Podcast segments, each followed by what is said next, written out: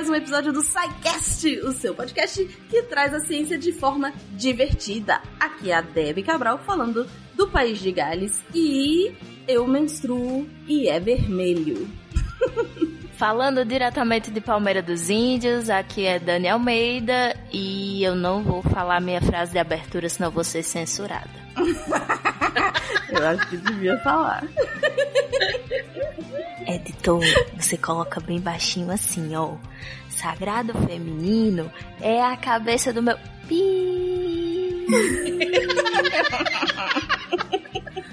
Olá pessoal, aqui é Yara falando de Jabuticabal, São Paulo. E como a Deb, eu menstruo. Eu acho que é suficiente. e dói. e dói. Oi, aqui é a Juliana de Campo Grande, Mato Grosso do Sul. E além de menstruar, eu já parei dois nenéns. Eita! Oh. Aí tá jogando hard. É Socorro! Tá, é hard, é hard. Tá jogando hard. Você está ouvindo o Psycast, porque a ciência tem que ser divertida.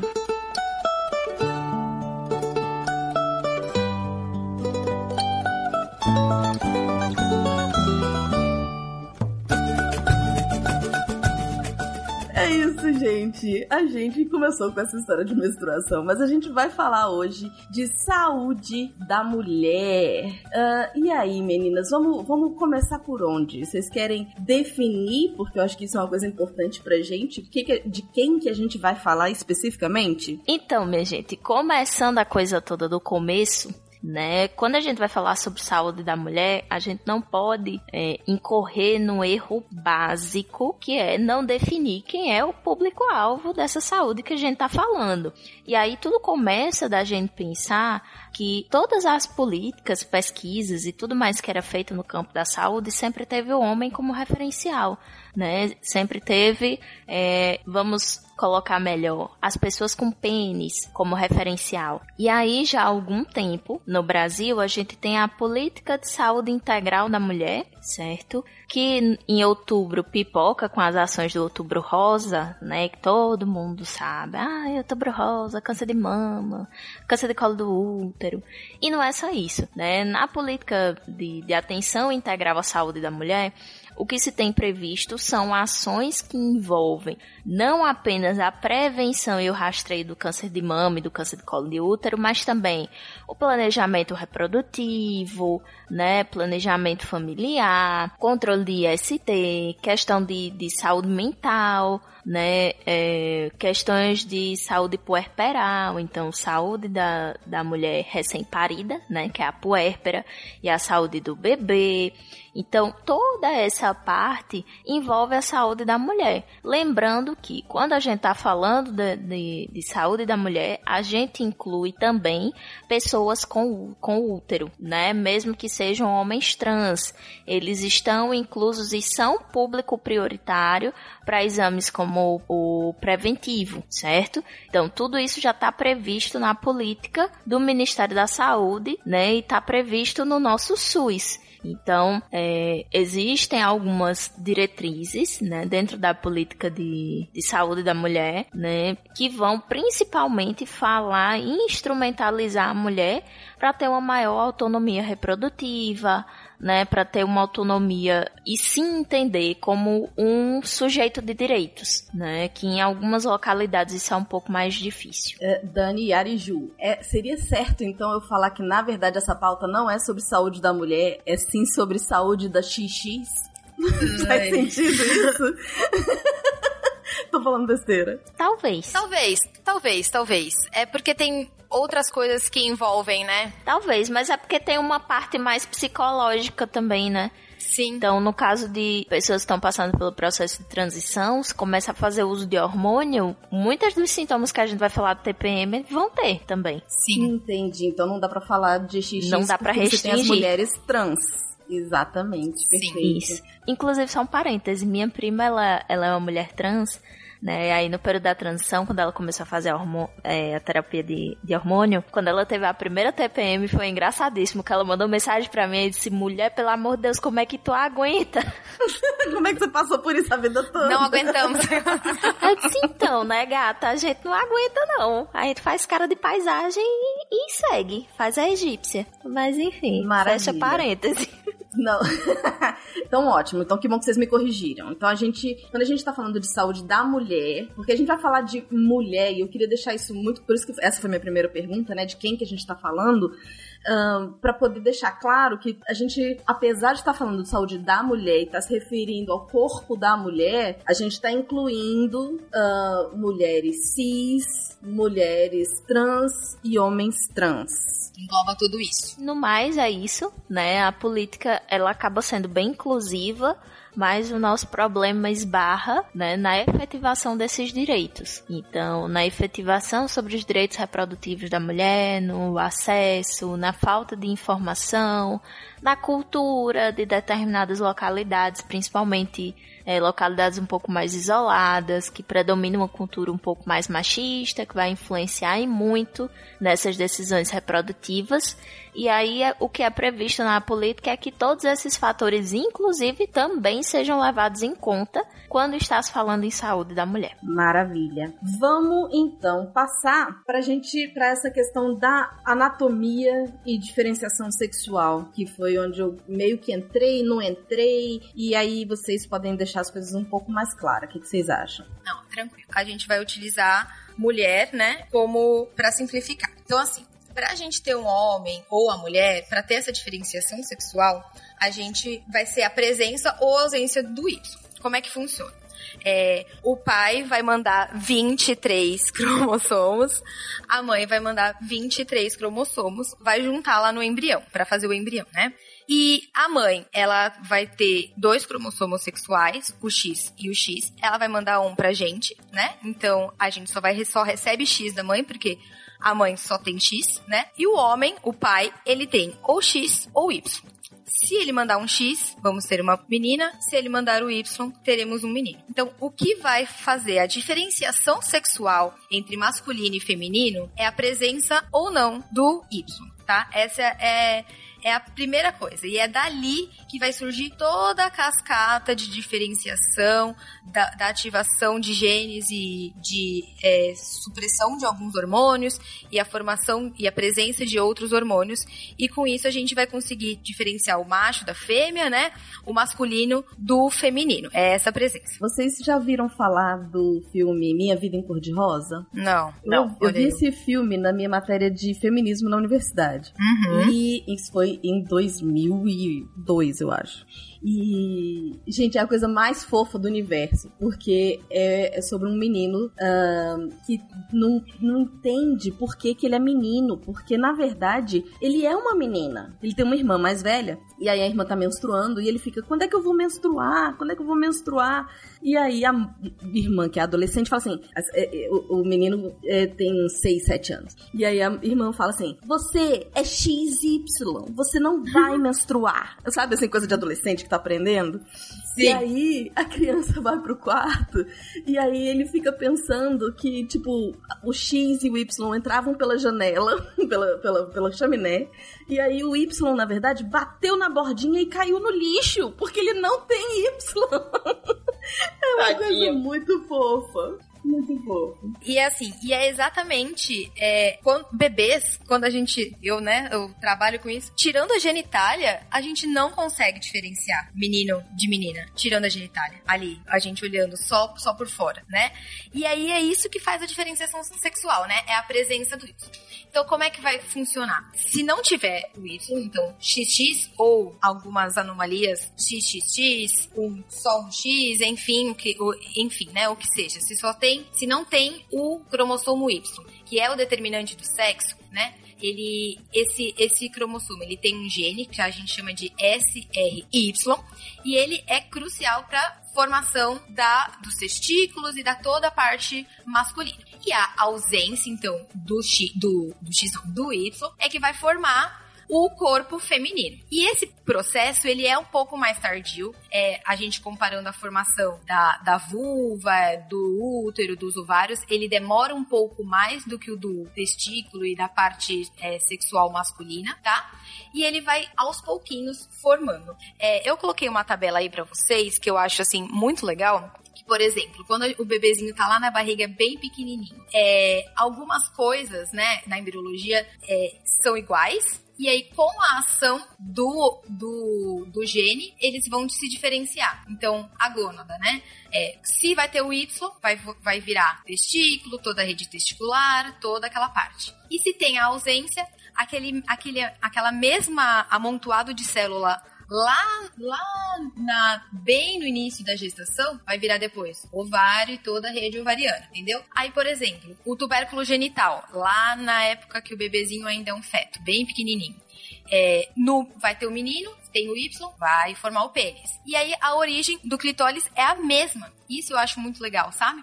Que uma mesma parte, se tem o gene, vai, aquele amontoado de célula vai virar o pênis, por exemplo. E aí tem a mesma origem embriológica, o embriãozinho, para formar o clitóris. E outras coisas também, por exemplo, a bolsa escrotal do menino, a origem, né, é a mesma dos lábios maiores da mulher. É, eu acho essa, essa parte para mim, eu fico assim, muito. Assim, uau, sabe? É fascinante. É fascinante você pensar que aquele mesmo embololô de célula, né? Aquele monte Por de, causa de bolinha. de um gene. Exatamente, porque aquele, aquele amontoadinho de célula, e por causa de um gene que é que só tem no Y, que vai fazer toda essa diferença, entendeu? Então, assim, é, na verdade, é ser mulher, né? Ter o, os órgãos genitais femininos é simplesmente ter a ausência do Y. Só isso já basta, sabe? E aí, com isso, tem toda a formação do trato urogenital feminino, que quando a criança, né, o, o, bebezinho já nasce, já tá bem diferenciado. Então, aquilo, logo quando nasce, a gente já a única coisa que a gente consegue diferenciar mesmo é a genitália. As outras características sexuais, elas vão dar somente lá na puberdade, né? E aí a gente pode começar a falar, a falar delas, tudo bem? Não, acho que tá ótimo. E quando nós falamos sobre, sobre fertilidade, aquele teste até os dois anos, né? Os primeiros mil dias, a gente falou um pouco disso aí também, né? Hum, sim, a gente falou sobre isso, verdade. Então faz aquela inserçãozinha, né? Para mais informações, ouça o podcast Os Primeiros Mil Dias. Isso.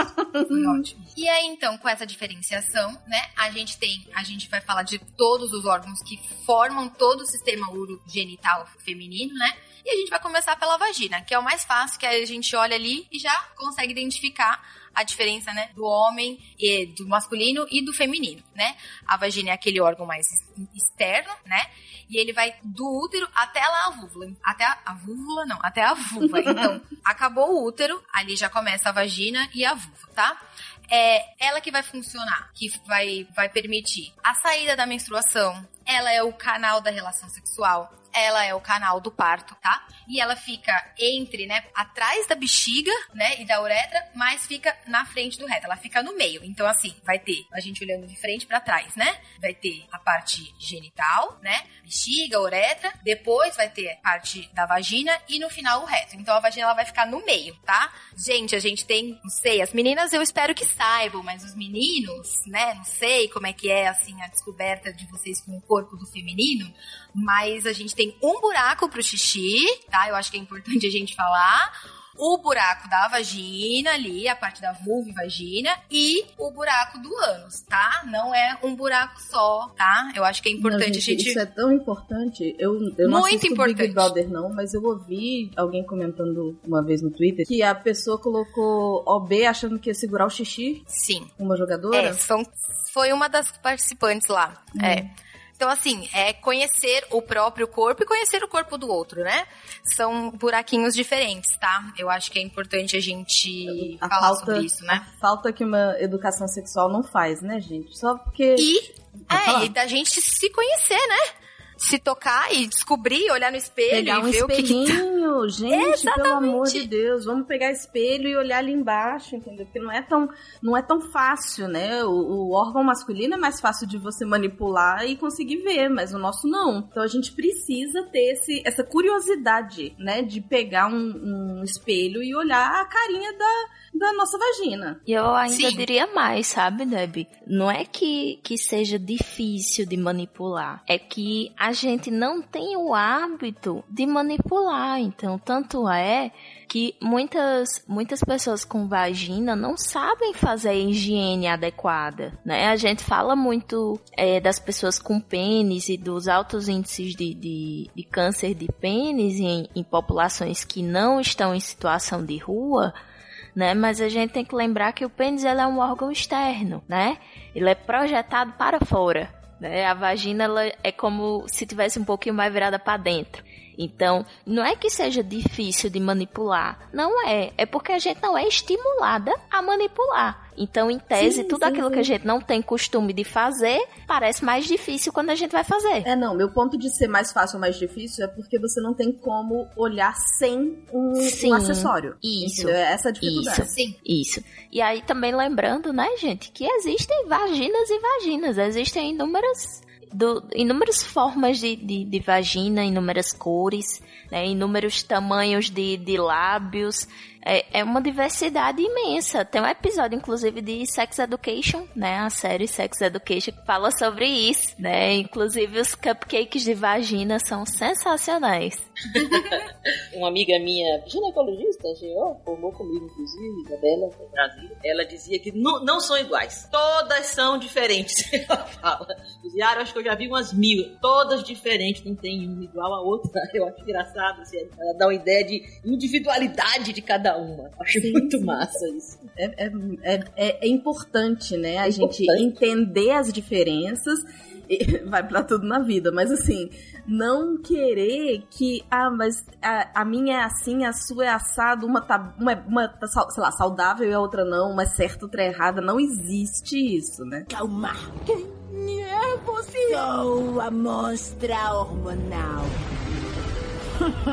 Se veio me dizer como é horrível ser mulher, está toda a liberdade e minha mãe já cuidaram de. Posso só dar um parêntese sobre isso, né? Claro. que a gente está vendo é um aumento importante de cirurgias é, de ninfoplastia, né? Que é a cirurgia para. É a cirurgia estética dos pequenos e grandes lábios e tudo. E que nada, nada contra. Eu acho que se você quiser fazer sim, mas existe sim uma pressão e assim. Calma, explica melhor. O que que é essa cirurgia? A ninfoplastia, ela é uma cirurgia, grande maioria das vezes, de cunho estético para é, Deixar os lábios simétricos. deixar os lábios simétricos, às vezes os pequenos lábios não são tão pequenos assim e alguns lábios saem pra fora dos grandes lábios e a pessoa se sente incomodada. Tem uma parte, sim, por exemplo, que tem algumas mulheres que ficam com assadura, porque roça e pode incomodar. Deve ser mais Tem sensível, com incômodo na. Sim, algumas mulheres têm incômodo, por exemplo, na relação sexual, na penetração. Sim, existe esta parte. Mas tem uma, uma pressão estética bem importante, né? Que eu acho também que tem um pouco a ver com como a indústria pornográfica ela, ela está sendo. Retrata. retrata as vaginas, exatamente. Elas têm que ser rosas, bonitas, lindinhas, depiladas. E que aquilo é, É. o bonito, né? Eu acho que essa que é a grande Exata- questão. Isso, é, exatamente. Aquele- aquela coisa lá, e aí a gente olha, nossa, não tá muito parecida com aquilo, e vai lá procurar é, a cirurgia plástica. Tudo bem fazer, tem algumas indicações assim precisas, por exemplo, dor na relação pelo tamanho dos lábios, e eu acho que não é pra nunca a gente ter relação sexual com dor, e a gente tem que procurar sim, mas também refletir um pouco por que que tá tendo tantas cirurgias, tantas ninfoplastias assim, né? Eu acho que é interessante, eu queria fazer esse parênteses aí sobre isso. Fica aí mais uma dica do cast de pornografia também que a gente tem. Nossa, hoje a gente tá demais. rainhas das referências. Mas, Então. além desses processos cirúrgicos, a, tem- a gente tem procedimentos puramente estéticos. Né? Nesse caso da, ninfo, da ninfoplastia, é um procedimento cirúrgico que tem indicação médica, em alguns casos. Mas a gente tem também procedimentos puramente estéticos. Peeling, de, de, de vagina, peeling anal, pra clarear a região, é passar ácido pra deixar mais Uhum. claro. Então, assim, Gente, gente, que isso não tem indicação médica nenhuma, isso é puramente estético, Não, certo? gente, para. Se você tá fazendo, para. Deb, ainda tem uma outra coisa. Não, ainda tem uma outra coisa que é puramente estética. Lipoaspiração só da regiãozinha que a gente chama comumente de capô de fusca. Exatamente. É puramente estético. Não há Sim. indicação médica para fazer uma lipoaspiração nessa região, mas é feita por estética, por pressão estética. Então é algo a se pensar realmente. Desculpa, eu tô Tem rindo. alguns, o- é, não. Tem alguns outros procedimentos, eu vou falar porque eu tenho amigas minhas é, ginecologistas que fazem também, que aí não é também só da parte estética, mas, por exemplo, olha eu aqui, sabendo de tudo dessas, dessas coisas. É, preenchimento, por exemplo, com ácido hialurônico, pra gente deixar o clitóris, que é uma região que é grande região erógena, que a gente tem bastante é, sensações sexuais, que é aquilo que a gente falou, né? é análogo ao pênis embriologicamente, então do mesmo jeito. Então ali a gente tem uma sensação de prazer sexual aumentada e toda aquela parte. Então assim, tem preenchimento que a gente pode fazer ali pra aumentar é, a nossa área erógena ali de prazer. Tem algumas outras coisas legais que a gente pode fazer, É, não falei, é somente na coisa estética. Tem, por exemplo, laser pós-parto em toda aquela região que ajuda também a no prolapso, na cicatrização, por exemplo, se teve algum corte ou alguma, alguma lesão ali. Então, assim, essa área médica e estética, sim, claro, mas também médica e de aumento da qualidade de vida, da saúde das pessoas que têm a vagina, é, tá, assim, super é, em estudo e em efervescência mesmo. Muita coisa acontecendo. Então, assim, isso também eu acho que é legal da gente comentar. Sim, eu, eu comentei no cast de Mulheres da Ci- na Ciência é, que é, a gente precisa ter pessoas.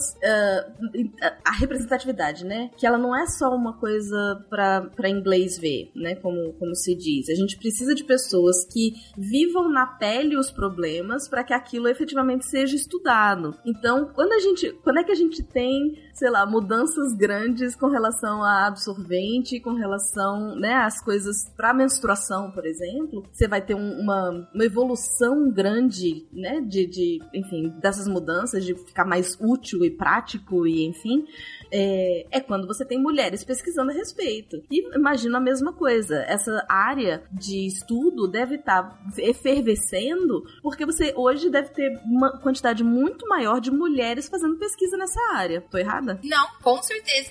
E a gente vê, por exemplo, até, eu não sei, Yara, você pode falar até na sua turma da faculdade, mas a minha turma era 70% mulheres. Sim. Na minha turma de medicina, na sua também, né? Então, É. assim, as mulheres estão cada vez mais na, na ciência, né? No geral, na medicina e na obstetrícia e na ginecologia, muito, é muito, assim, tá cada vez mais é, sendo uma área dominada por mulheres. E aí a gente pode continuar falando do- de toda a formação do aparelho feminino, então a gente vai ter a vagina, a gente vai ter o clitóris, que é aquela, é aquela região análoga ao pênis, tá? Mas que é bem diferente na hora da gente visualizar, né? E aí a gente vai ter o útero. E o útero, ele é dividido em várias partes. Né? Hoje, na, na mulher na, não grávida, né? Ele é um órgão muscular oco que fica lá no fundo da cavidade da pelve, fica bem escondidinho. Ele é bem pequeno, tá? Ele fica é, na frente do reto, tá? E ele fica assim, é, encostado, né? Na parte superior da bexiga, tá? Ele fica meio que deitado em cima da bexiga, assim, viradinho em cima da bexiga. Acho que esse é o melhor jeito. Eu já ouvi que ele é do tamanho do nosso punho fechado. É verdade?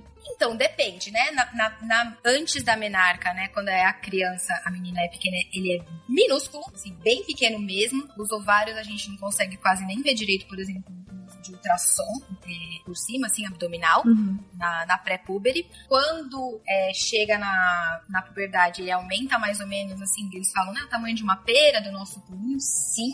E na gestação ele fica gigantesco. E logo depois que, que nasce, por exemplo, ele já fica aquela barrigona gigante que a gente tava grávida, ele já fica assim mais ou menos do tamanho até o umbigo. E no máximo em dois, seis meses, ele já volta quase ao seu tamanho original, do tamanho do punho. Ele, ele é super elástico. É muito interessante isso, que não- nunca vai ser uma resposta simples, né? Não, jamais. É do tamanho A mulher do punho. jamais. Não, Menina, mas o mais curioso é você pensar na capacidade, porque foi fazer um exame e aí a médica contando, ela disse, ó, a capacidade do, do, do útero é de, do, do meu, né, no caso, é de 50 ml. Eu disse, menina, um copinho de café, olha. E aquele negócio se expande pra caber um bebê. Um bebê Gente, e líquido amniótico. Um, dois, Isso é, é assustador. Um negócio que é do tamanho. Cabe um, um copinho de café, minha gente. Eu fico É besta com um negócio desse. Hoje nasceu agora no hospital um bebê de 5 quilos e 90 gramas. Você imagina, 5 quilos, mais líquido, mais placenta, ele fica gigante. E aí, ele é dividido também em vários. A gente pode subdividir ele. Então a gente vai falar, a gente pode falar sobre as camadas. Então ele tem a camada mais externa dele, que é um revestimento de epitélio, né? A gente tem a camada no meio, que é o miométrio, que a gente pode chamar de miométrio, que é aquele meião gordinho. E ele que vai fazer é, a contração, né? Ele, é- ele pode ser dividido também em outras camadas, mas é ele que tem toda a passagem de irrigação do útero. E ele que é realmente assim. É esse filho da mãe que dói, é quando a gente tá com cólica? Não, calma, eu vou chegar lá. Ah, tá. E tem a parte de dentro, que é o endométrio, que é a parte de dentro, que essa é a parte que sangra, que dói, que a gente sofre, que parece que às vezes estão A, a arranhando. parte que dentro. dói é o endométrio. E a parte que sangra, é o- que Não, vai sangrar é o endométrio. É o endométrio, tá? Mas qual é a que dói? aham. Não, é que eu acho. Agora, no- você Que me pegou tudo, como né? assim? Não, é porque, olha só, não, é porque o, a- o que dói, eu acho que é o fato do endo... Olha a Débora que não tem É, vamos lá. o meu conhecimento de mulher, né? De É mim porque- mesmo. Ah, O que dói Ah, é exatamente essa ruptura, ou sei lá, essa descamação do endométrio. exatamente. Por isso que ela falou assim, mas o que. Eu fiquei na. Eu tava querendo Então entender é a pergunta a, dela. dor, a dor não é o endométrio que dói, é a descamação do endométrio, não é isso? Isso, porque assim, o útero, nesse momento que tem a menstruação, né? O orifício lá do útero, do colo do útero, vai ficar levemente aberto, né? Pra sair esse endométrio descamando, o sangramento, né? Isso já dá uma cólicazinha, né? E qual que é a dor da cólica? É a dor dessa contração desse útero descamando, uma contração leve, tá? Não é nada comparado a um trabalho de parto. E expulsando essa. E, e tirando isso, e esse endométrio sendo retirado e sendo, né, ele é altamente vascularizado, ele, ele é cheio de artérias.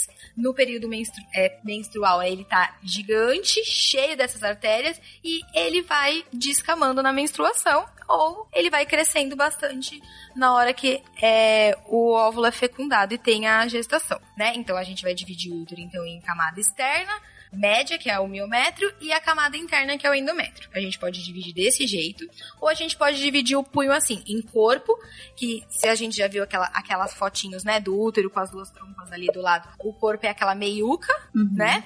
O istmo é aquela parte estreita onde vai afi- afinando assim a perazinha. E o, e, o, e o orifício, né? O colo do útero, que é aonde vai abrir e fechar, né? Abrir na hora da menstruação. É, ou no trabalho de parto, né? Da dilatação, que é como se fo- é o orifício de abrir e fechar. E a gente tem o canal cervical, que é o caninho. Eu consegui me fazer entender? Conseguiu, A gente tá que tem claro. útero, a gente consegue visualizar melhor, né? Eu acho. Não, mas tá bem claro. E, ali- e aí também, além do útero, tem as tubas, né? As, as, as trompas, né? Que antigamente a gente falava, né? Que aí também, é, ela, a trompa, gente, ela, ela fica em contato direto com a cavidade abdominal, tá? Então, tem o nosso útero, as trompas, e elas entram em contato com dentro lá da nossa barriga, dentro da cavidade abdominal. E aí também ela é dividida na parte de dentro, né, a parte mais, mais próxima do útero, né, que a gente chama de intramural, o istmo, que é a parte mais estreitinha da tuba, das trompas, quando a gente era eu tenho minha idade, né, da trompa, e o infundíbulo, que é a parte lá distal que fica em contato, então, com o, a parte abdominal, né, e fica pertinho dos ovários. Então, quando a gente ovula e a gente vai levar esse óvulo dentro, para dentro do útero, essa parte que tá ali na, na- dentro da cavidade abdominal, que vai puxar esse óvulo e vai levar ele lá pra dentro do útero. E é a tuba que vai levando com as, com as fibras, né, pra dentro do útero. A tuba, então, é um tobogã, né? E Adorei. muito bom, muito bom. É o tobogã do óvulo, gente. Que máximo. A gente tem dois tobogãs dentro da gente. Olha que fenomenal. Eu já ia, eu já ia tentar fazer essa uma analogia, falar assim, não, então tá ligando, né, o, o, o- o ovário ao útero. Então ela vai. Mas a ideia de tobogã, eu tô vendo o Arrasou. óvulozinho fazendo. Yay! Sabe, com as mãozinhas pra É, cima. com, assim. com os bracinhos assim pra cima, né? Uhul. Então, e aí, assim, a fecundação, a fertilização, então, o óvulo encontrar o espermatozoide, ele ocorre dentro da tuba, e aí depois ele vai indo pro. o- aí depois, né, o. O embrião vai indo pro. Vai descendo pro útero. pro útero. Isso, escorregando de tobogã. Então é como se o óvulo fosse a boia e o espermatozoide fosse a pessoinha que vai ficar em cima da boia. E aí, quando eles se encontram, desce o tobogãzinho que vai ser o futuro neném. Perfeito. Perfeito. Arrasou! Gente, é assim que eu, eu aprendi as coisas assim na escola, tá? Então. Só complementando, né, a informação aí, quando o pessoal fala de gravidez ectópica, é do que a Júlia falou aí. A, a, a, a fecundação, né, quando o espermatozoide fecunda o óvulo, ele ocorre na, na, na tuba uterina, na trompa, no meio do caminho, né? Esse óvulo, então, vai, já tá se dividindo, então, até ocorrer a nidação, que é quando ele se, se, se, se implanta, né, no endométrio, é, é, e ali vai formar a placenta, todo o complexo ali do, da- do feto. Mas aí o problema é que não tem espaço, então, Exato. né? Porque se é um Quando, tubo, como é que você cresce lá Quando dentro? né? ele não chega até o útero, quando ele começa a desenvolver, ele para na trompa, ele começa a crescer ali, não tem lugar. Exatamente. Não é tipo, a boia é grande demais. Pois é. Isso, é, É aí o imagina. que chamamos de gravidez ectópica, né? Inclusive é, em situações de, de- de ter é, é, rompimento da tuba uterina, uma situação emergencial, né? Um abdômen agudo, como É a gente emergência. fala, exatamente. é E tem como empurrar a boia?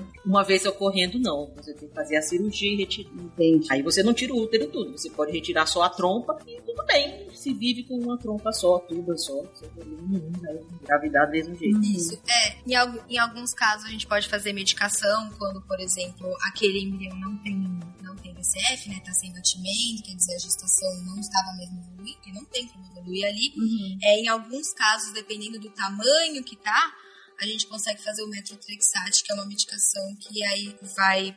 Vai ajudar a expelir. E aí também. Isso, isso mesmo. Entendi.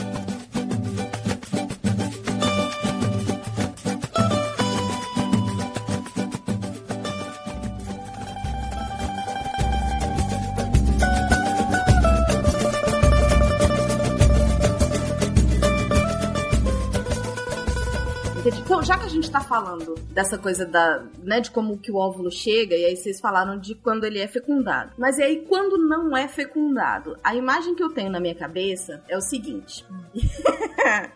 Vamos ver. Eu vou, vou dar uma de Dani, talvez, aqui. Eu não sei se a minha criatividade é tão grande. Mas eu fico imaginando o seguinte. O, o, e aí, vamos falar de hormônios, blá, essa parte é com vocês. Mas dentro do, do útero, parece que fica assim, tipo, tudo acolchoadinho, bonitinho ali, sabe assim, tudo fofinho para poder receber esse óvulo, pro óvulo poder entrar no fofinho e se acomodar ali gostoso na almofadinha.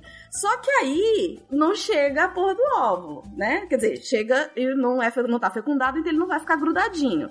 Aí entra o demônio que vai rasgando a almofadinha, tipo, "Ah!" No desespero, e aí a gente sangra. Essa é a minha menstruação. Eu vejo Essa muito é a a ideia, eu vejo muito a ideia de uma pessoa, tipo, prepara um presente todo lindo, todo confortável, com todo amor e carinho durante um mês inteiro, e aí a outra pessoa não vai lá receber o presente. E aí o que é que ela faz? Ela fica com ódio. E aí ela não vai receber não, não vai receber não. Aí começa a quebrar tudo e joga coisa de vidro na parede, e chuta e rasga. Dá pra Né? ver que eu e Dani temos alguma cólica, né? Talvez. Eu tô percebendo. Talvez. Tô vamos percebendo, lá, vamos lá. sim. E aí? Vamos, vamos falar então como é que funciona isso, né? Os hormônios e o ciclo menstrual, vai. Então, ó, é, eu tenho essa ideia meio que parecida com vocês, assim, de que parece que durante o ciclo menstrual, né, durante, né, é, parece que o útero ele tá louco pra receber alguém, né? Na verdade, assim, a cada mês, a cada ciclo, qual que é a meta dele? É receber um embrião assim lindo, maravilhoso, cheio, gordinho, gostoso ali, e ele tá cheio de amor pra dar. Então, o que que acontece, né? A gente tem é, muitas mudanças não só é, no dentro do útero, mas a gente tem mudanças é, hormonais lá na no- nossa hipófise, lá na nossa cabeça. A gente tem mudanças hormonais durante esse ciclo lá no nosso ovário. A gente tem mudanças, por exemplo, da nossa temperatura basal, né, na nossa média de temperatura. E a gente tem mudanças também lá dentro do útero. E eu tenho essa mesma imagem de vocês, que assim, o útero ele tá lindo, maravilhoso, cheio de amor pra dar. Não acontece, ele fica pé da vida e sangra. E aí, assim, eu acho que o melhor jeito da gente organizar ciclo menstrual e a parte hormonal é começar o ciclo, começar a, a estudar e conversar sobre o ciclo quando o ciclo começa. A gente sempre meio que fica estabilizado, assim, que o ciclo começa no primeiro dia da menstruação. Então, comecei a sangrar, começou o meu novo ciclo, tá? Eu acho que essa é a primeira coisa, pra, eu acho que fica mais fácil da gente Perfeito. é, da, onde, da onde que eu começo o meu ciclo a estudar, né? E aí a gente tem vários hormônios, né? A gente, e isso, né, quando tem a menarca, né, que é a primeira menstruação da, da menina, né, que é o início dessa vida reprodutiva dela, e a gente tem vários hormônios. Então a gente vai começar pelo hormônio lá na, na cabeça, que tem o FSH, tá? Acho que a gente pode começar por aí. O, o FSH, ele é mais ou menos que constante durante todo o nosso ciclo, exceto numa hora, que ele faz um pico lá no meio do ciclo, tá? E ele é um dos que vão atuar no ciclo menstrual. O FSH é o hormônio folículo estimulante. Um folículo estimulante, isso. E aí a gente tem um outro, que é o luteinizante, que também tá lá na hipófise, e esses são, eles são os que geram toda essa parte, tá? É, eles eles esti- vão estimular os ovários, né? E aí o, ovário vai produzir estradiol e progesterona. Olha esse nome, progesterona. Pro de, de incentivar, gesterona, gestar. Então assim, é exatamente isso. O útero todo mês está cheio de amor para dar, para receber um bebezinho. É a função dele, né? A função reprodutiva. E aí a progesterona, né, ela é toda envolvida nesse ciclo menstrual. E a gente pode ter alguns desbalanços também que eu acho legal da gente falar, né? É, o que, que o- em excesso, ela pode dar acne, ela pode dar um pouco de depressão, esse humor deprimido, né? Não a depressão a doença, né? Mas esse humor um pouco mais deprimido, cansaço, dor articular e constipação. Lembra que a mulher quando tá gestante, ela tem uma progesterona alta, ela fica também um pouco chupada? Pode ser pós da progesterona. E quando a gente tem uma deficiência dessa progesterona, pode ocorrer infertilidade, pode ocorrer irregularidade nesse ciclo menstrual, pode é, ocorrer abortamento de repetição, né? Porque ela é progesterona, né? Então, se eu tenho pouco, é, vai ter maior possibilidade da gestação não progredir. E o que, que ela faz quando ela está em níveis normais? Ela vai preparar toda essa camada interna do útero para receber o embrião. Ela também vai estimular outras áreas do corpo feminino, né? Então ela vai aumentar, é, preparar, preparar as mamas, aumentar as mamas durante a gravidez, quando é, é também um dos hormônios que é envolvido na produção de leite materno. Então é, ele é tem bastante coisa envolvida. E como é que ele funciona, né? A gente tá passando os dias do ciclo, então a gente tá menstruando, fica menstruando um, dois, três, quatro, cinco dias. Algumas mulheres podem ficar menstruando sete dias e ser normal, né? E aí, com, com isso, o estradiol, que é um outro hormônio, tá? Ele vai aumentando e ele tem um pico. Ele chega lá no máximo do pico dele, no meio do ciclo, tá? Dentro do ovário, ao mesmo tempo, porque vai acontecendo várias coisas ao mesmo tempo, dentro do ovário, um desses folículos, que depois a gente vai, que vai lá ter o óvulo, né?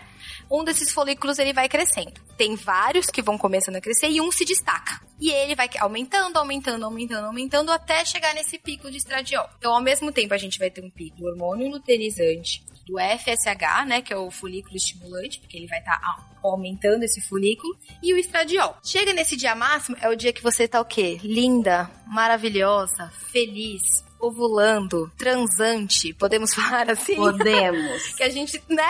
Que a gente fica assim, aumenta a nossa Exalando. libido, exalando amor e paixão, exatamente. E aí você ovula, né? E esse pico e esse estradiol cai, desaba. A gente tava produzindo um monte e de uma hora pra outra, depois que a gente ovula, esse estradiol, que é outro hormônio, cai. E aí com isso a progesterona começa a crescer, porque teoricamente você teve uma relação sexual desprotegida, o seu óvulo encontrou um espermatozoide, né?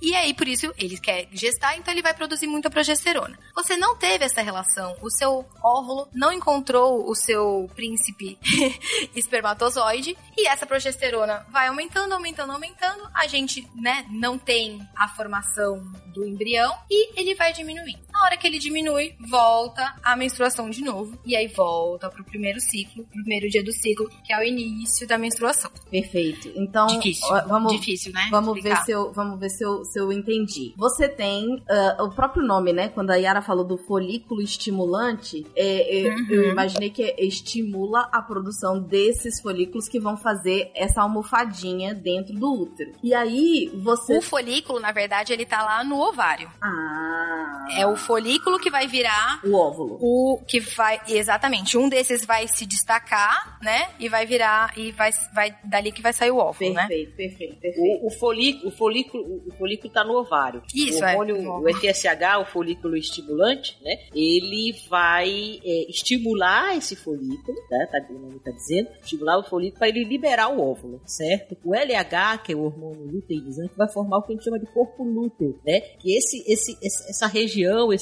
folículo estimulado e tudo, esse, esse corpo lúteo começa a produzir progesterona, que esse sim vai agir lá no endométrio, certo? Dele? Isso. Pra poder começar a formar a almofadinha, a aconcheadinha, assim, junto com o estradiol. Entendi. também. É a progesterona que vai fazer a almofada, não o Isso. Progesterona e, o estradiol. Exatamente. Perfeito, perfeito. Quando o óvulo fecunda, o óvulo fecundado, né? Então já tem lá o zigoto, né? E ele tem a nidação que ele gruda no- lá no útero, que ele se, é, é, é, é, é nida lá, fica lá no útero. O que que acontece? O hormônio, esse, esse hormônio, esse folículo estimulante, esse, esse, esse corpo lúteo, ele atrofia, mas o próprio é, é, complexo ali, o zigoto, do óvulo fecundado, com a placenta, começa ele próprio a produzir, né, progesterona e estradiol. E depois ele se mantém, né, e aí termina a fecundação. Mas quando isso não acontece, o que que acontece? Ele não, não vai lidar. O, o, o corpo lúteo, o corpo lúteo, ele vai atrofiar. O que ele desaparece, cai a produção de progesterona, que é isso que a Ju falou. Dá uma queda súbita de progesterona e estradiol, então todo aquele acolchoado desaba. Leva o, o, o óvulo junto. É isso aí, né, Ju? É isso aí. E outra coisa que eu acho legal da gente falar é que a gente tem, né, a gente aprende, ah, o ciclo tem 28 dias e a gente menstrua, a gente ovula é, nesse no 14 quarto O e meu tal. nunca Eu acho foi uma coisa assim. Então, deixa eu contar uma coisa. É, na verdade, a gente tem uma parte teoricamente mais fixa do, do, do ciclo menstrual, que é essa fase lútea, que é esse final. Então, esse final, mais ou menos, tem duas semanas, 14 dias. Mas, da menstruação até a sua ovulação, isso é bem variável. Algumas, algumas mulheres menstruam dois dias, passam dois dias sem menstruar e já ovulam, então já ovulam lá no quarto dia, tá? E aí depois tem esses 14 dias. Por isso que o ciclo, né, ele, ele tem, ele pode ser considerado normal, não só os 28 dias, mas se eu não me engano, entre 24 e 32 dias é normal. Tudo isso é normal. Você, você menstruar a cada 30 dias é normal. Você menstruar até 28, cada 28 também é normal, entendeu? Deixa eu fazer uma pergunta bem estúpida. Existe a possibilidade de. Porque depende de, de que ovário tá saindo o óvulo. Existe a possibilidade de, tipo, um ovário ter um ciclo e o outro ovário ter outro ciclo? Olha, eu acho que não. Porque por que que acontece? É, quando tá o hormônio, o folículo estimulante lá, é, estimulando o ovário, como que funciona, né? É, dos dois lados eles vão estimular, né, vários folículos. Um desses folículos acaba produzindo mais, entendeu? E se destacando e ele saindo. O que pode acontecer, e a gente vê, por exemplo, numa gestação gemelar, de dois folículos se destacarem, né? E por isso ocorrer, por exemplo, de dois óvulos serem fecundados. São quando os, os gêmeos são diferentes, né? É, são biviterinos que a gente fala. Uhum. Que aí foi, foram dois óvulos fecundados. Não sei se necessariamente no, em cada um de um lado, por exemplo, o ovário direito e o ovário esquerdo, mas que existe a possibilidade que é mais difícil e tem essa predisposição genética, né? Que algumas famílias têm mais gêmeos. De, sim, dois ovários se destacarem e. e Dois ovários não, dois. dois ovários óvulos. não, dois folículos se destacarem e terem dois óvulos, existe sim essa possibilidade. Tanto que existe a gestação gemelar. Não, beleza. É, e como a Juliana falou, pode acontecer de dois folículos ao mesmo tempo, se formar. mas uma vez que o corpo lúteo se forma, né, a própria produção de estradiol e progesterona inibe a, a, a, a hipófise, né, no, no mecanismo Beck negativo, como fala, inibe a hipófise, com isso a hipófise não produz mais tanto folículo estimulante, porque um já, já, já, já apareceu. Entendi. É meio que uma, uma corrida, né? Tipo, e aí, quem vai, quem vai, quem vai, quem vai? Uh, foi, pô, para. Exato. Pô, Então, esse que apareceu, esse que ganhou a corrida, que já se desenvolveu, a própria produção dele de progesterona de estradiol inibe a produção do, do FSH, do folículo estimulante, e com isso impede que outro folículo amadureça, outro folículo se desenvolva. É difícil acontecer, viu? a não ser que sejam dois ao mesmo tempo, aí Não, perfeito, perfeito. É, isso. E aí a gente tem algumas fases, né, que a gente, a gente pode dividir, né?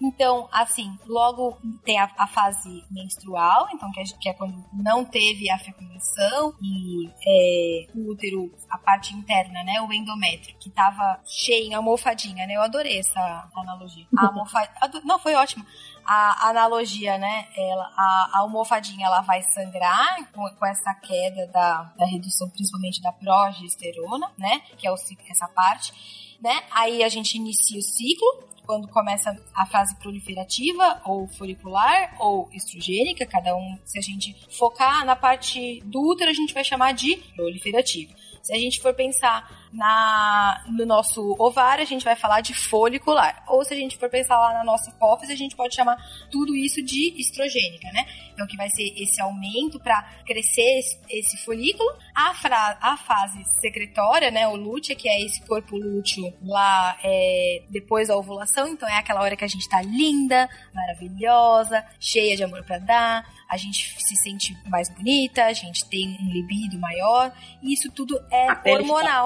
Os cabelos ficam lisos, brilhosos. É, uma maravilha. A fase secretória, então, não é a secreção do sangue, é, a secre... é, é- é secretar o óvulo pra dentro do útero. É a, é a produção do corpo lúteo que vai produzir progesterona, principalmente, né? E um pouquinho de estrógeno. Tá? É secretória do corpo lúteo que tá secretando, que a gente. Beleza. E aí a gente pode falar de algumas coisas é, relacionadas à menstruação. Como, por exemplo, a cólica menstrual, que a gente ama odiar, né? Cólica menstrual tem um nome, ela é tão assim, com nome científico, nome médico, né? dismenorreia. Que é muito pior do que menstruação. Exatamente, é um dos nomes mais horríveis que se tem. Dismenorreia. Dismenorreia, né? Olha só.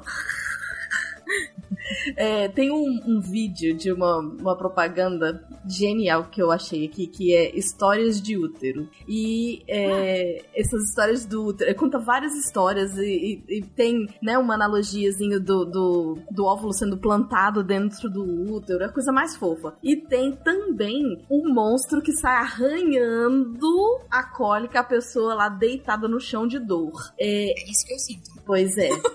Eu vou dizer que me identifiquei muito com o monstro de dentro do, do útero, viu? E desde sempre. E eu imagino que isso não, não tenha muito quando começa, né? Se você tem ah, ah, cólicas fortes, é uma característica que vai ser sempre? Ou é uma coisa que passa? Não necessariamente, né? O que a gente vê é que mulheres que usam algum método contraceptivo hormonal, do tipo pílula anticoncepcional Ah, sim. É. combinada, oral, elas têm uma cólica menor porque a proliferação do endométrio ela é menor, então aquele útero não fica cheio de amor para dar, né? A gente não, teoricamente a gente tá usando a pílula para não engravidar, então o útero não precisa ficar daquele jeito cheio de amor para dar. Então ele, ele é menos espesso, então ele sangra um pouco menos, então a cólica diminui, né?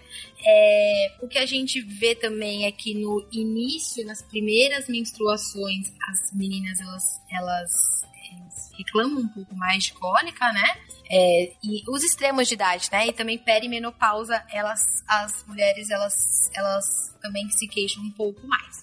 E essa cólica menstrual, dismenorreia, ela pode acontecer até antes. Você já, já aconteceu isso com você? Tipo, hum, tô com uma cólicazinha, vou menstruar? Sim. Vocês já sentiram Uhum. isso? É porque ela pode acontecer antes, por quê? Por causa de- dessa abertura pequenininha do, do colo do útero, por causa dessa contração do início já da descamação. Então, às vezes, antes da gente ter a menstruação propriamente dita, a gente já pode ter a dismenorreia. E aí, algumas coisas podem estar junto com, com isso. Não somente a, a dor embaixo do ventre, né? Mas pode ter cólica, náusea, diarreia. Eu já escutei também bastante gente falando que tem diarreia junto com infecção. É, dor lombar, o aumento de frequência urinária. E às vezes a dor é tão intensa que pode ter vômito associado. Dói a perna inteira. Então, tem gente que tem muita dor, né? É desesperador. É, na minha adolescência, é, como a Ju falou, adolescente, assim, menarque, assim, os primeiros, primeiros episódios, eu tinha muita cólica a ponto de, assim, de- então, assim, é, é, no período, no início dos, dos- dos primeiros ciclos, é, eu tinha realmente muita cólica e eu, eu lembro perfeitamente que, assim, chegava a faltar aula, né? Houve uma fase em que eu tinha um, um dia no mês, e se acontecesse de começar a menstruação no período, no dia da semana que eu tinha aula, eu não conseguia. Eu tinha, além da dor, eu tinha vômitos, dor de cabeça, aquela dor lombar, né? tinha diarreia, era um dia perdido, um dia perdido. Desesperador. É, e assim, imagino, isso, isso vale que assim, é, é, é, foi uma discussão recente agora, né, no país, por uma causa de absenteísmo de adolescentes aí na, na, na- na fase escolar e por conta do, do, do- do quadro menstrual. além né, da- dessa causa da- das faltas escolares,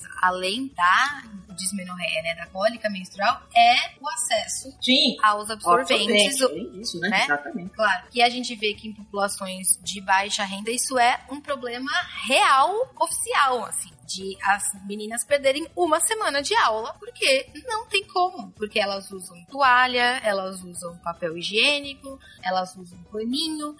É, e dependendo pra- do fluxo, isso é inviável Não dá mesmo. conta. É. Exatamente. Eu, eu quando lembro quando eu fiz é, é, na- é, faculdade e começamos a frequentar posto de saúde tudo, é, eu me espantei, porque não distribuía, né? Olha que tentei, né? Não Gente, camisinha é de graça, como é Tem que... Como é que... camisinha de graça, você coloca DIU, você distribui pílula anticoncepcional, mas não distribui absorvente. gente. É. Eu fiquei interessante que assim, não se tem uma política pública sobre isso. Quando começamos a falar, foi esse horror, né? Recente. E, É. e é, é impressionante. É uma coisa assim. É, aqui eu acho que a a, a Escócia começou agora a, a dar. Agora, mas a gente para pra pensar, essas coisas estão acontecendo em 2021. Uhum. Tipo, tá tarde já, já era pra ser E as real. mulheres menstruam desde que o mundo é mundo. Não, metade do mundo menstrua, gente.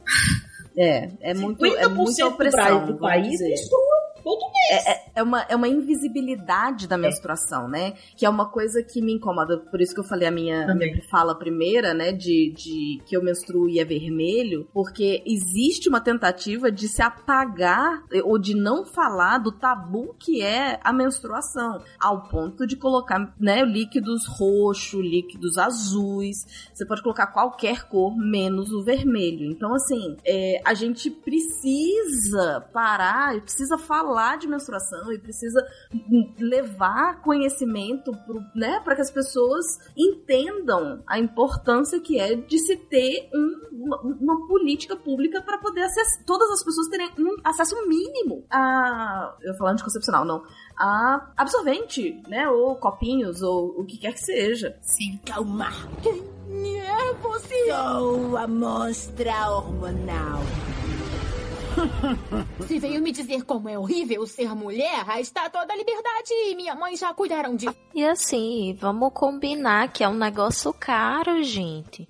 Até para quem tem uma renda fixa, é um peso no orçamento. Sim. Porque a depender do fluxo que a pessoa tenha, né? Se ela usar absorvente descartável, por exemplo, né? Porque não adianta a gente dizer, ah, vamos distribuir coletor menstrual para todo mundo. Não é todo mundo que se adapta, não é todo mundo que consegue usar. Sim, sim, né? sim. Então, digamos que Tem a pessoa utilize envolvido, né? isso. Digamos que a pessoa utilize absorvente descartável. Um pacote de absorvente do tamanho convencional vem com oito absorventes. Uma pessoa que tem um fluxo muito forte, um pacote desse dá para um, dia, dois no máximo Exatamente, exatamente. sabe? Eu cheguei num ponto em que meu fluxo estava tão forte que eu tive que utilizar absorvente noturno daqueles que, que era maior do que ele, só tinha aquele pós-parto, sabe?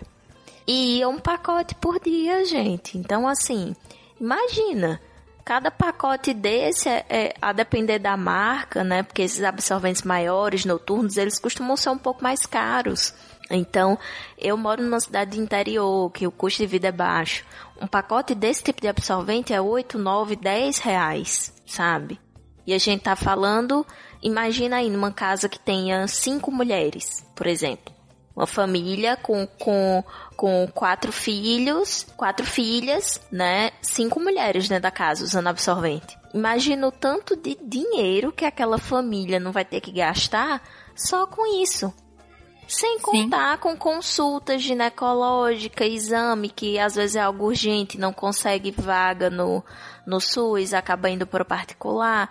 Então, assim, é um custo elevado. E aí, a gente precisa falar sobre pobreza menstrual, porque pobreza menstrual está muito além da, da população de mulheres encarceradas, tá muito além da população de mulheres em situação de rua, né? Tá ali também naquelas pessoas que têm subemprego ou que ganham pouco, né? Uma família que tenha muita gente e ganhe pouco, o absorvente vai ser um, um, peso imenso no orçamento familiar. E aí ficar com o absorvente por muito tempo, demorar a trocar, traz uma série de, de, de, de riscos à saúde associados. Riscos, inclusive, de algumas infecções, alguns tipos de vaginose, né, candidíase e uma série de outras doenças podem ser ocasionadas pelo uso prolongado do absorvente sujo. Então, é, falar sobre pobreza menstrual e falar sobre saúde pública e é falar sobre uma coisa que é plenamente invisibilizada. Você falando da, das pessoas, das mulheres em, em prisões, encarceradas, é, eu já ouvi história de mulher usar miolo de pão para poder segurar a menstruação porque não tem uh, uh, absorvente. E você falando da quantidade de, né, de, de absorvente que se precisa muitas vezes,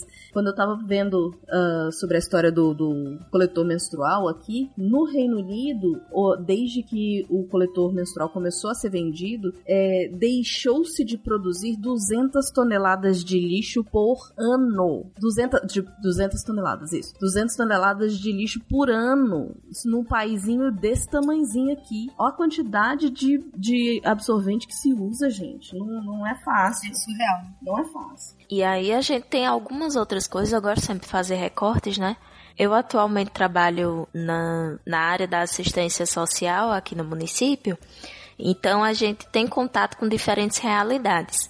E aí muitas vezes a gente pode falar, ah, mas deveria distribuir coletor, porque já diminui o problema do lixo, né? Aquela coisa toda, e é mais sustentável, dura mais tempo, né? Em termos de política pública, em tese, seria mais econômico. Gente, é, eu muitas vezes lido com locais que não tem água encanada. Como é que essa pessoa vai conseguir ferver um coletor? Então, quando a gente fala sobre pobreza menstrual, é inclusive pensar em formas de baratear os métodos que a gente já Sim. tem e tornar os métodos mais inclusivos. Sim, sim. Porque um coletor que você precisa ferver, das duas, uma, você vai precisar de água, você vai precisar de um recipiente para ferver, você vai precisar de energia elétrica, se for um fogão elétrico, ou gás de cozinha. Perfeito. Tá tudo perfeito. caro. Não. Água tá caro, energia tá caro, gás tá caro. Não, perfeito. Como é que uma família de baixa renda vai conseguir manter isso? Perfeito. Sabe? É nesse ponto. Ah, mas é calcinha menstrual, absorvente de pano. Tá, essas pessoas elas vão ter produtos de limpeza adequados para fazer a higienização disso? Sabe, discutir pobreza menstrual é discutir essas questões, essas minúcias que às vezes a gente passa batido. Porque não faz parte do nosso contexto, Sim, né? Isso que eu ia falar, pela própria ah, invisia- invisibilização, não sei se essa palavra existe, mas da- das pessoas pobres, né? Elas não existem. Então, elas não existem pra tudo. E é por isso, esse é um grande motivo de você ter políticas públicas. Porque, a princípio, você tem que ter um governo que enxergue essas pessoas e possa fazer algo por elas, né? Mas vamos Exatamente. Vamos passar para outro problema com o qual eu me identifico, que é a TPM. E aí, gente, como é que funciona a TPM? Todo mundo tem TPM. TPM existe, não existe, porque eu já ouvi isso também, que TPM não existe. E aí? TPM, pra, mim- a minha TPM é culpa da minha terapeuta. Porque até então eu não achava que eu tinha TPM. Eu não sabia o que era TPM. Eu era adolescente, adolescente, adulta, jovem. Eu não tinha ideia que aquilo que eu estava sentindo era TPM. Coincidiu, jovem. Coincidiu da época aí comecei a fazer terapia, né, etc e tal. Aí ela aí um belo dia, esse TPM, eu olhei pra cara dela, ela olhou pra minha cara e fez, como assim? Tudo se explica desse jeito.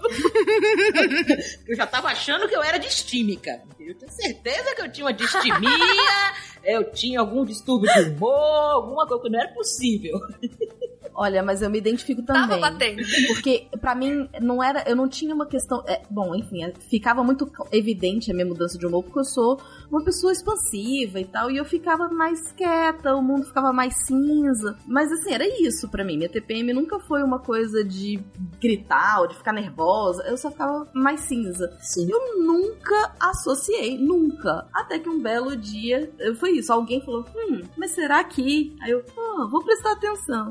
Porque é isso, a gente, é, é, eu não, nunca parei pra prestar atenção no meu corpo, né? De 2015 só pra cá, é, no- nos processos do meu corpo, né? Mais do que o corpo em si. Mas é, 2015 eu comecei a olhar direitinho os meus ciclos, anotar absolutamente tudo que eu sentia durante o mês pra poder tentar entender melhor a desorganização que é meu, né? Que é meu ciclo, que é meu corpo e tal. E achar até padrões dentro da, da, da irregularidade. Então, aí E eu descobri. assim, né? Cabe, cabe um grande parêntese. TPM existe. E existe também o que a gente chama de TDPM, que é o transtorno Certo. disfórico pré-menstrual. Então, no caso, tá todo mundo certo, né? A Deb e a Yara, de achar que talvez fosse distímica. então, né? Tem um quezinho aí, mais ou menos. E aí vamos explicar. O grande problema da TPM é porque em vários momentos da nossa história, as mulheres elas são retratadas como descontroladas, Louca. né, como coléricas, emocionais, né? E aí acabou se jogando tudo pra conta da TPM. Então, em muitos momentos, mulher não podia ficar brava que era TPM, né? Lembrar, Dani, que o termo histeria vem de histeros. Histeros é útero. É exatamente. Exatamente. Então, se tinha a noção de que eram os próprios hormônios da mulher que faziam com que elas ficassem altamente alteradas. De todo, não é mentira, porque a gente viu aí que o ciclo menstrual realmente é um sobe e desce de hormônio danado, e se não acontecesse nada, eu acho que seria até estranho, né? Porque você tá com uma oscilação hormonal enorme e você não esboça nenhuma reação, né? Mas peraí, o que é que tá acontecendo então? E aí a gente convencionou chamar de TPM, tensão pré-menstrual, uma síndrome de estresse, certo? Nesse período que antecede a menstruação, né? Não é todo mundo que tem TPM, é mais ou menos 20% das mulheres, tá? E geralmente as que têm uma, uma TPM mais exacerbada, isso está associado a algumas outras condições, né? Como depressão, transtornos de ansiedade. Então, meio que elas potencializam a TPM. E aí a gente vai observar que a TPM, na verdade, ela não vai ser considerada um transtorno, certo? ela vai ser simplesmente uma síndrome. É um acontecimento, e passa. Não vai ter uma causa propriamente dita, não vai ser uma doença, vai ser a TPM, certo? E aí, é, essa, essa síndrome, né, pré-menstrual, também é chamada assim, síndrome pré-menstrual, ela é uma condição de ser antes de menstruar, que algumas mulheres vão apresentar. E aí, como é que a gente vai dizer quem vai ter ou não ter é, é, a síndrome, né? A, a SPM. Vai depender muito do histórico familiar, então se as outras mulheres da família é, já apresentavam esses sintomas. Depressão pós-parto também aumenta o, o, a predisposição. É, sintomas podem aparecer mais exacerbados durante a puberdade, depois que para o anticoncepcional também. E aí, como a TPM, na verdade, ela não é uma doença, ela é uma síndrome, certo? A forma de lidar com a TPM vai envolver muito a mudança no estilo de vida. Então, você vai ver aquela recomendaçãozinha básica. Se alimentar adequadamente, realizar exercícios, né? Aí você diz, meu Deus, eu sofri com TPM o resto da minha vida, porque tem que comer bem e fazer exercício. Mas é isso, gente. Porque lembrem, a TPM, ela é uma síndrome. Uma síndrome nada mais é do que, nesse caso, né, é um modo de ser no mundo em um determinado intervalo de tempo. Então a TPM é um modo de ser no mundo durante um intervalo de, de tempo. Ela dá, depois passa. Então, o que se recomenda, né, é que antes do período menstrual, nos dias que, que antecedem que você está entrando ali na TPM, Evite exagerar no açúcar, na gordura, no café, né? Evitar a bebida alcoólica, né? Que tende a amenizar os sintomas. No mais, é, o tratamento vai ser é, tratamento de cólica, né, com medicamento, e parou por aí. E aí algumas pessoas devem se perguntar, tá, mas eu sei de uma conhecida, de uma amiga da prima da minha conhecida, né, que é sempre assim, que ela toma medicamento, né, ela toma taja preta quando ela tá com TPM. Gente, então provavelmente a questão dela não é TPM. É o que a gente chama de TDPM, que é o transtorno disfórico pré-menstrual. Esse transtorno, ele já é um transtorno mental certo? Ele é tipificado no DSM, que é o Manual Diagnóstico Estatístico dos Transtornos Mentais. E aí, o TDPM, ele é um transtorno do humor muito parecido com a depressão cíclica, certo? Que vai afetar 3 de 3 a 8% das mulheres e que geralmente começa nos dias antes da menstruação e ele acaba depois que a mulher menstrua. Então, é, cerca de, de 7 a 10 dias antes da menstruação começam os sintomas do TDPM, desceu a menstruação para os sintomas, certo? E aí, por isso, muitas vezes ele pode ser confundido com a TPM, justamente por conta dessa fasezinha, né, que acontece. Mas aí qual é que vai ser a principal diferença? A intensidade dos sintomas, certo? E o grau de desorganização que esses sintomas vão trazer.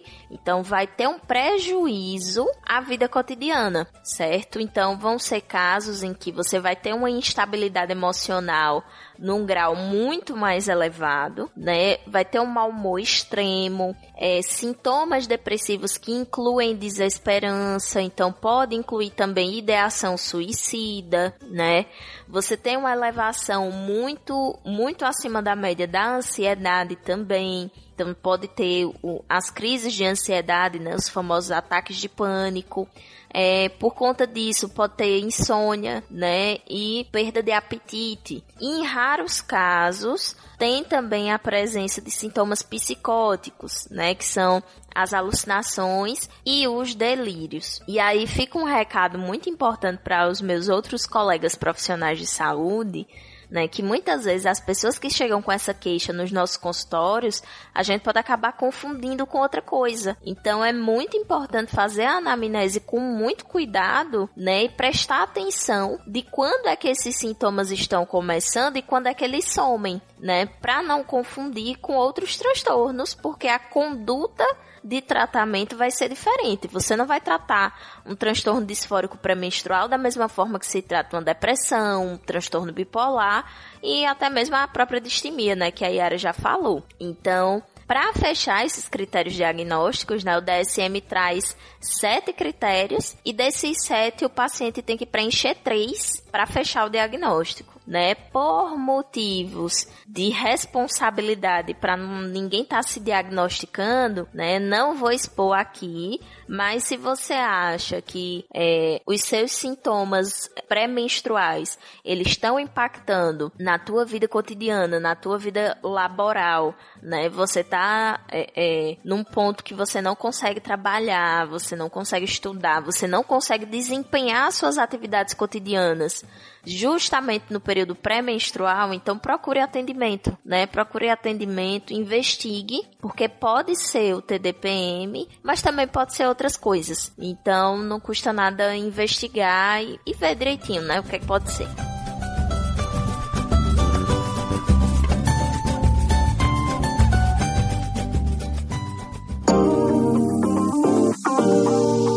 Olá, pessoas! Aqui é a Jujuba passando para mais um momento Cambly. Olha só, passando para lembrar que nesse Natal o Cambly está dando, além da aula experimental para você que ainda não fez, o Listening Challenge. Olha aí, que é um pacotão de aulas e exercícios totalmente de graça para você praticar o seu inglês e testar o seu listening, ou seja, testar a sua prática auditiva aí. Uh, lembrando, né, são vários níveis de desafio tem pontuação e é muito legal para praticar.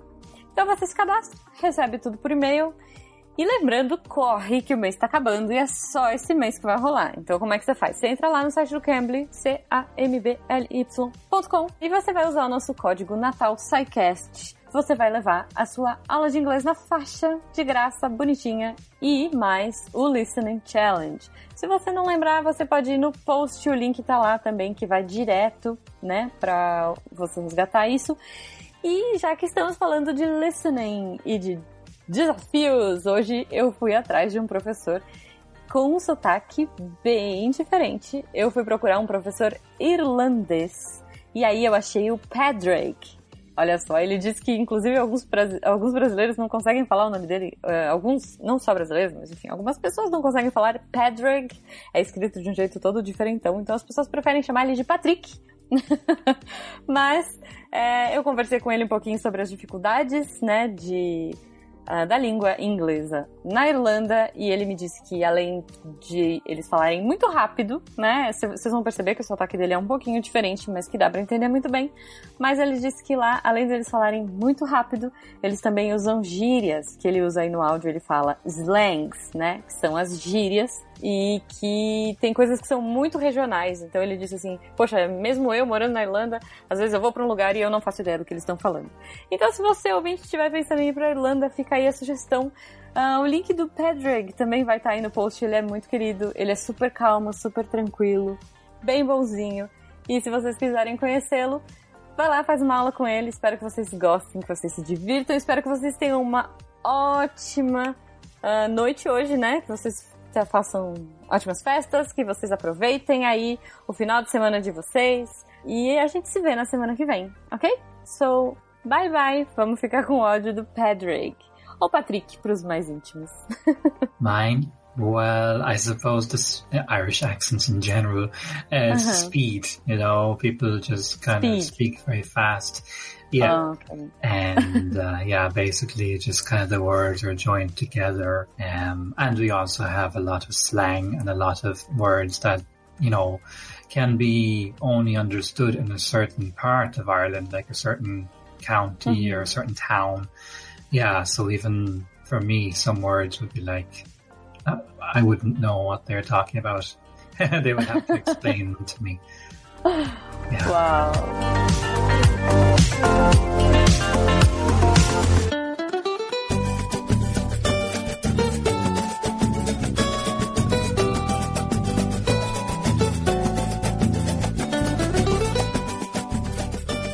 E deixa eu perguntar, uh, até dentro da, da anedota, né, da história que você contou no começo do, do cast, o, o tanto a TPM, né, a tensão pré-menstrual, quanto o transtorno disfórico pré-menstrual, todos os dois podem ocorrer em uh, mulheres trans?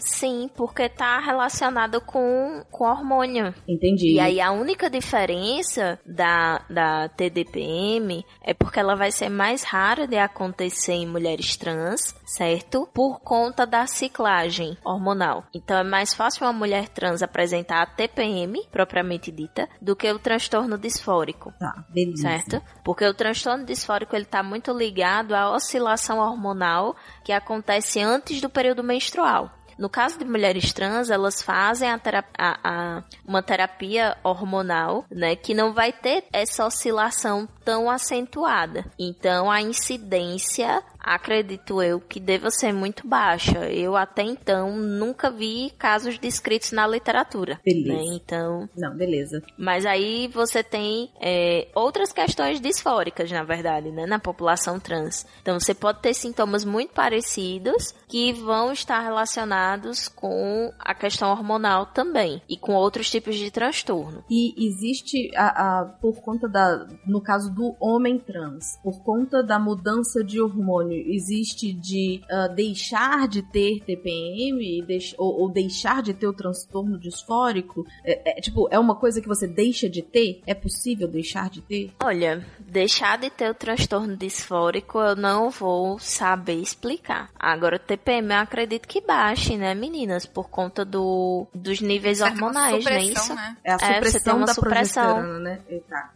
Isso. Na massa. Massa, massa. Aí já no disfórico, como a gente tá falando de um transtorno do humor, né? Um transtorno mental. Entendi. É, é menos ligado ao hormônio. Vai, é. Assim, tem uma ligação com o hormônio, mas para ele deixar de ocorrer, não basta só a supressão do hormônio. Deixa eu só acrescentar uma coisa, que é conscientizar essa diferença, porque a gente é muito, né? Principalmente a, a mulher cis, né? Ela é muito retratada, né? como vocês falaram, tu, que qualquer irritabilidade nossa é TPM ou qualquer é, imposição nossa, até por exemplo, no mercado de trabalho, é, ou qualquer coisa assim, ih, tá com TPM. E assim, é, não é, negativar, estereotipar a mulher, né? Eu acho que isso que é importante a gente falar. É, não estereotipar a dor e o sofrimento, né, da mulher quando ela tem a TPM e principalmente no TDPM, né?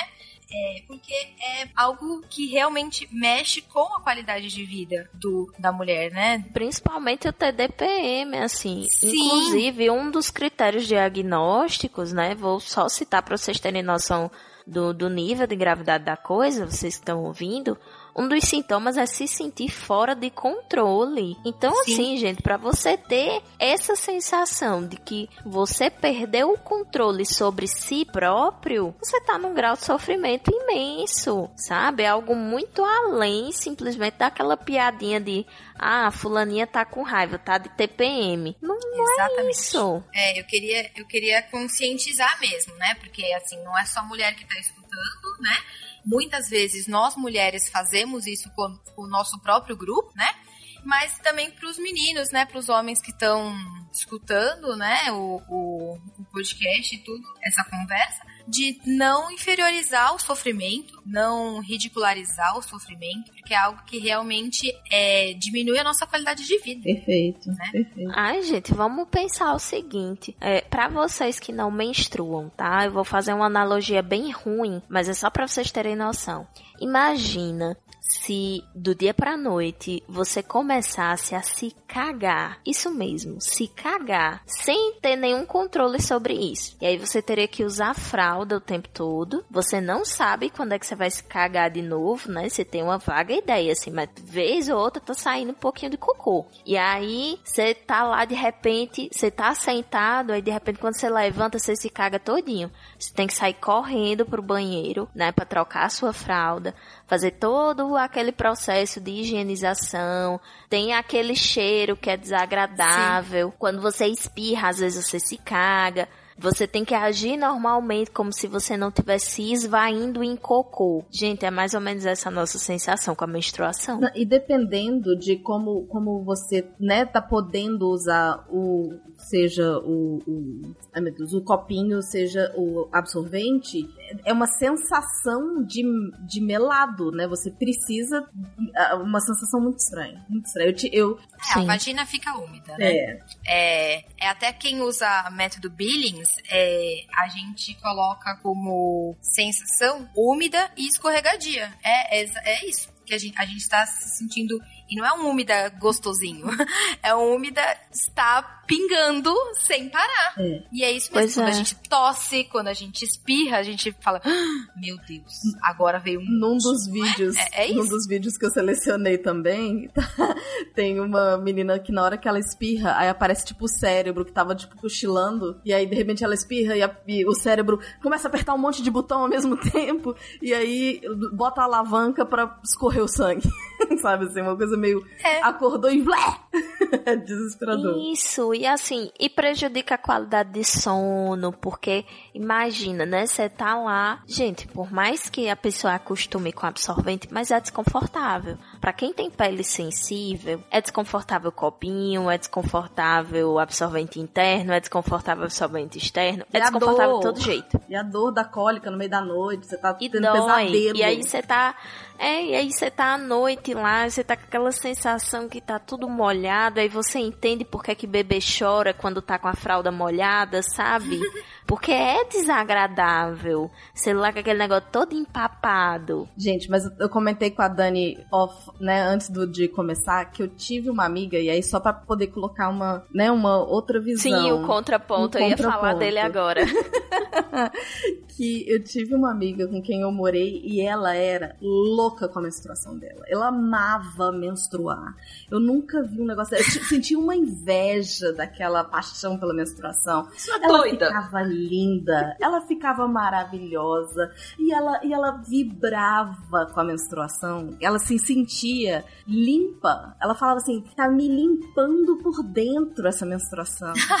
olha que, olha que maluquice. E aí, assim, não tem problema nenhum da mulher gostar de menstruar, né? Cada experiência é uma experiência, né? A gente coloca aqui as nossas experiências com isso mas é, a gente tem que tomar muito cuidado para que nenhuma experiência se sobressaia à outra, para que todas, na verdade, sejam valorizadas, né? Da mesma forma que tem mulheres que gostam de menstruar e que se sentem bem, se sentem reconectadas com seu corpo, é importante que elas também se sintam acolhidas, ao mesmo tempo também que é importante que aquela mulher que tem uma menstruação dolorosa seja acolhida no serviço de saúde, por exemplo que não digam simplesmente que a dor dela é uma frescura e que vai passar, né? Não é normal, gente, sentir dor, sabe? A dor, ela é um sinal. Assim, é, é no nosso corpo, a dor, ela existe para sinalizar alguma coisa. Eu tenho um pouco desse pensamento igual da sua amiga, porque eu, não que eu sinto que está limpando, mas eu sinto assim que é um sinal de saúde e de fertilidade e de que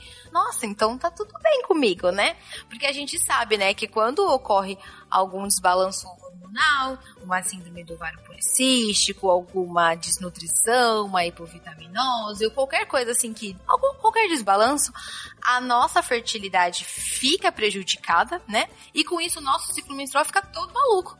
Então, assim, eu penso, nossa, da gente ter um. Eu, eu, né? Uma coisa pessoal minha mesmo. De. Eu tenho uma analogia de que quando a gente tem o nosso ciclo menstrual bonitinho, por mais que às vezes seja doloroso e eu tenho cólicas, é para mim, mas eu sinto assim, bom, deve estar tá tudo certo lá dentro, né? Os hormônios é, devem tá... assim, doente eu não tô, né? Exatamente, é. E um sinal de, de, de poder feminino e de fertilidade, Sim, porque e que assim... É assim... E que é assim, gente, é um processo incrível, né? Sim, não é porque me, me traz dor que eu não enxergo a beleza desse processo. Exato. É um processo incrível, Perfeito, um negócio que é, é do tamanho de um, de um...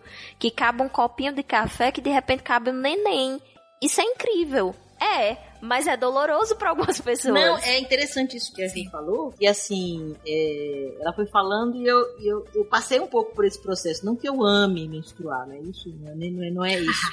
Mas assim. Aí já é demais, é, né? Não é, não é isso. Nem me sinto maravilhosa, assim, não é nada disso, não. Eu tô atualmente naquela fase assim, meu Deus, vai logo embora isso, tá? Mas assim, é, é, eu, eu eu entendi, eu, eu, eu, odiava isso, né? Mais adolescente e tal. E depois eu passei a entender, né? O que me ajudou muito na questão, inclusive, de TPM, pra você ver como tem toda uma questão psicológica associada também, né? E, e, e, e eu passei a entender e a aceitar. E, nossa, melhorou minha cólica e foi tudo de boa. E nesse sentido, assim, é, é, sou mulher, entendeu? É o que me.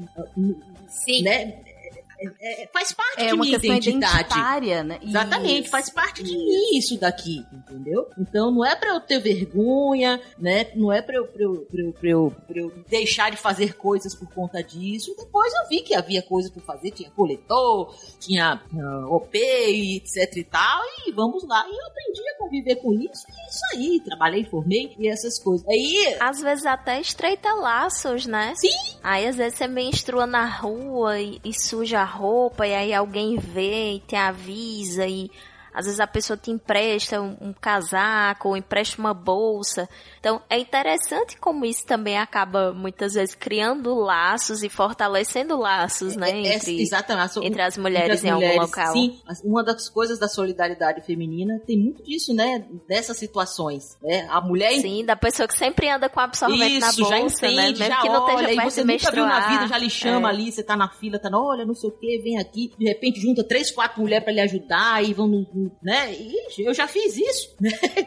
Não, peraí, tava no ônibus, aí junta uma, junta outra, vamos três no banheiro, ajuda assim e tal. né? Tem uma coisa Mas da solidariedade feminina, de entender como aquela situação ela é, ela é constrangedora, faz parte da gente, mas isso é uma coisa que a Juliana falou que é verdade. Eu aprendi com o tempo a entender isso, eu acho que muitas mulheres, obviamente, aprendem, outras não, mas pra você ver como essa situação que a gente estava falando agora, né, de como o mundo não fala de menstruação, como a gente esconde, né? Nós mesmos não, não, não assumimos isso, né? A gente começou aqui a pauta dizendo, eu menstruo. Menstruo mesmo. E essa mudança pra mim foi importante quando eu decidi engravidar. Que eu queria conhecer o meu ciclo, eu queria me conhecer mais, eu queria estar preparada pra gestar. Então, eu queria saber como tava meu ciclo, se meu ciclo tava, é, se eu tava ovulando mesmo, se eu tava tendo ciclos ovulatórios. Eu senti a minha vagina. Então, eu senti, será que eu, eu estou seca, eu estou úmida? Então, se eu estou úmida, eu, é, em que parte do ciclo eu estou?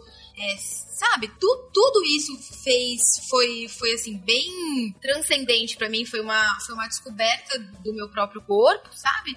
E de não odiar menstruar. Não acho legal, assim, quando eu menstruo. Eu tenho, eu tenho uma menstruação dolorosa, eu tenho cólica, então assim, tem, o primeiro dia é punk.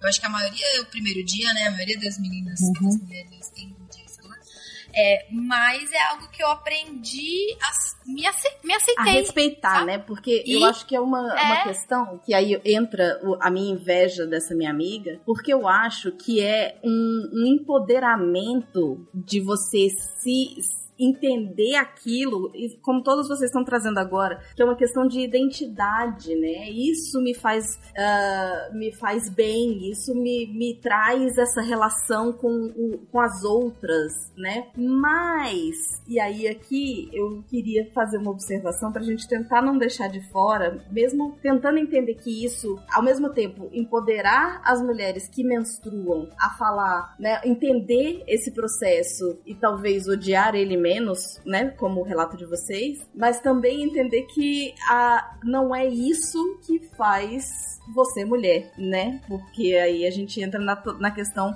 da, da mulher trans, né? Então, assim, é uma questão de identidade muito forte. É um pedaço, é um pedaço. Isso, Um isso. recorte. Isso, e que é assim, lembrar que estamos aqui em quatro mulheres cis.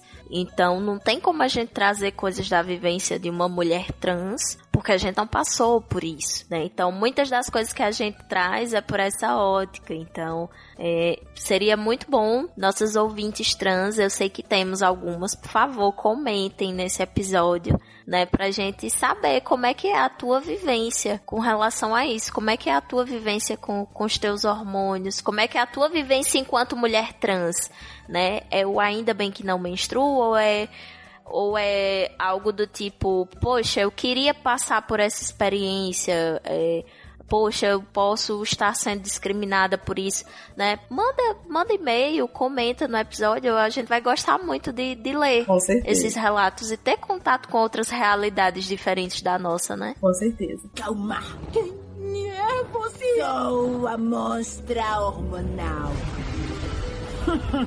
Se veio me dizer como é horrível ser mulher, está toda a liberdade e minha mãe já cuidaram de. E aí eu queria pegar o gancho da Ju, falando de. Uh, que foi assim que, que ela começou a ver isso quando ela quis engravidar. E quero pegar o gancho da Yara falando que ela já tá na fase do quero que isso vá embora logo. Pra gente falar também de tanto de fertilidade quanto da menopausa. O que, que vocês acham da gente seguir? Perfeito, bora. Uma coisa que eu acho muito legal do feminismo feminino é que a gente já nasce com a quantidade de ovos que a gente vai ter disponível, né? É, o homem, né, o masculino, ele vai sempre estar produzindo novos espermatozoides, né? É, claro que existe a, a andropausa, né, que é a menopausa masculina, em que a qualidade desse espermatozoide ela diminui, né? Mas a mulher ela já nasce com o número de ovos contados, né? E aí algumas coisas vão afetar essa fertilidade da gente, né? Uhum. Como a idade, por exemplo, eu vou fazer 30 anos. E você tá falando que tá velha, gente... ô, ô Juliana, eu vou te bater. E, mas a gente sabe que depois né, dos 30 e, e principalmente depois dos 35 anos, a fertilidade ela diminui assim drasticamente. Ela cai assim, é, é uma ladeira, tá? E que isso vai variar também a depender da idade da menarca, né? Exatamente. Porque lembrem, a quantidade de, de óvulos da fábrica já vem certinha. Finita. É. Isso. E, a, e aí, assim, quanto mais velhas nós estamos, e não é velha no termo pejorativo, não, é, nós vamos ter ovos mais velhos e de uma qualidade, de qualidade inferior. E aí também aumenta o risco de é, e de algumas doenças que afetam a nossa fertilidade. Outra coisa que afeta muito a fertilidade e que é um problema e que associado à dor menstrual é a endometriose, que é uma das principais causas de infertilidade feminina, né? Que é o que? É o crescimento do endométrio, então aquela capinha, a almofadinha, a parte lá de dentro do útero, fora da cavidade ela pode estar tá implantada no reto, ela pode estar implantada dentro da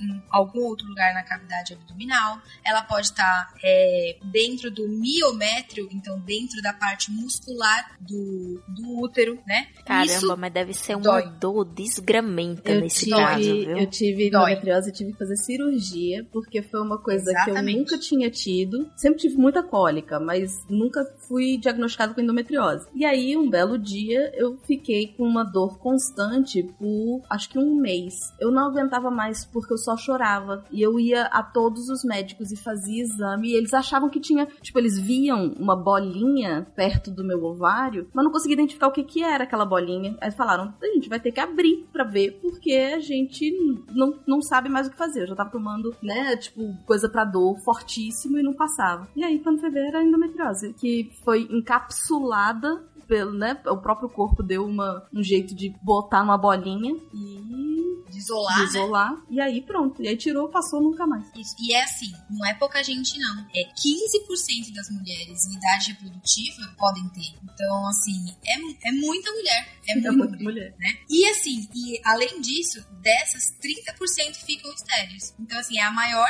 é uma das maiores causas, né? A maior não, mas é uma das maiores causas de infertilidade. Outra coisa também que é, influencia demais a, a, a, fertilidade feminina, né? São infecções do colo do útero, é, infecções... É, Sexualmente transmissíveis, é, né?